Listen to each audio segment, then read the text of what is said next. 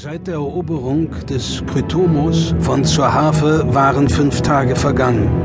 Die Herrschaft der igelartigen Kypkanar auf Ashirtomo war durch diese Aktion der Motana endgültig beendet worden. Perry Roden befand sich im Krytomo und untersuchte die Orte des Kampfes auf verwertbare Spuren. Er prüfte die verlassenen Arbeits- und Konferenzräume, untersuchte die verstreut herumliegenden Pläne, Dokumente und Speicherkristalle. Roden stieg hinunter zum Lagerplatz auf den Bahnsteig der Festung, wo die schwangeren Motana-Frauen von den Kypkranar in die Absaugräume geleitet worden waren. Er wischte über den Boden, prüfte nachdenklich den Staub zwischen seinen Fingern, dann sprang er in das Gleisbett und ging hinaus vor das Gebäude mit den riesigen Stacheln. Von den verhassten Besatzern war ein Würfelraumschiff übrig geblieben. Die technischen Instandsetzungsarbeiten wurden von Atlan und Rokete mit Hilfe von Dutzenden Motana-Männern und Frauen geleistet.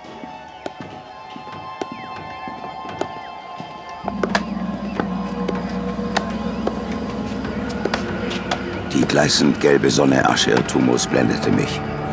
Ich kniff die Augen zusammen. Es war ein wunderbar heller Tag. Der Würfel stand vor dem offenen Tor der gewaltigen Festung und ragte mit seinen 40 Metern Kantenlänge in den Himmel auf. In seinem Schatten sah ich die Motana arbeiten. Sie schleppten Baumstämme aus den hinter der weiten Ebene liegenden Wäldern heran, entasteten und entrindeten sie. Unter dem offenen Schott des Raumschiffes tauchte Atlan auf. Sein Silberhaar glänzte. Perry, Atlan, wie sieht es aus? ich habe mit dem Mortaner drei Stunden gebraucht, bis es uns gelungen war, das Schott in Bodennähe zu öffnen. Schon weitere Ergebnisse? Das Ding ist im Endeffekt eine fliegende Bombe.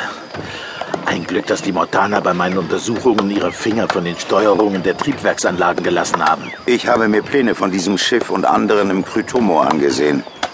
Die Triebwerksanlagen sind sehr filigran und kontrollieren ein System aus mechanischem Plasma oder Gasdüsen, das für die Feinsteuerung im Weltall zuständig ist. Bei falscher Handhabung können sie aber jederzeit das Schiff zum Absturz bringen. Das dachte ich mir auch. Ich will genau diese Düsen, wenn wir fliegen, zur Stabilisierung des Würfels benutzen. Du hast dich also entschlossen, den bevorstehenden Flug mitzumachen? Hast du was anderes erwartet? Eigentlich nicht. Wann seid ihr soweit? Ich muss noch verschiedene Kabel- und Rechensysteme überprüfen. Der Würfel ist mindestens seit dem Absturz der Rumpfmannschaft vor zweieinhalb Wochen nicht mehr geflogen. Vielleicht schon länger nicht. Die erhöhte Hyperimpedanz ist im gesamten Universum wirksam. Also muss sie sich auch hier schon seit einer ganzen Weile manifestiert haben. Also ich denke, morgen fliegen wir. Dann werde ich jetzt zu Antlosa gehen und ihr mitteilen, dass sie die Feme-Sänger, die dabei sein werden, nun bestimmen kann. Okay.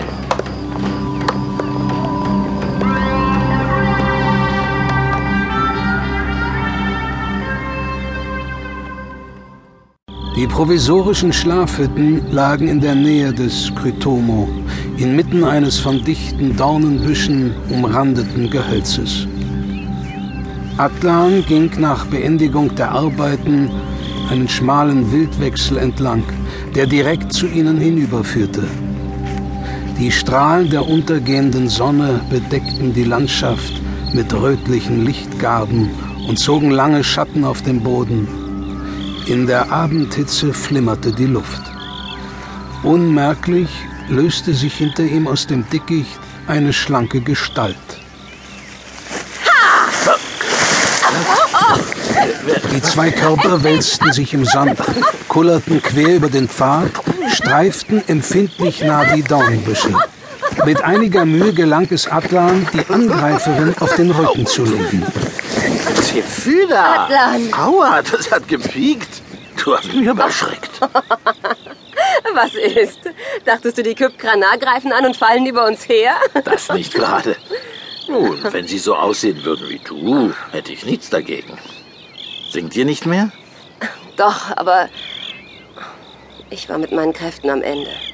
Antlosa hat mich fortgeschickt, damit ich mich für morgen etwas schone. Was hast du? Adlan, ich. Ich.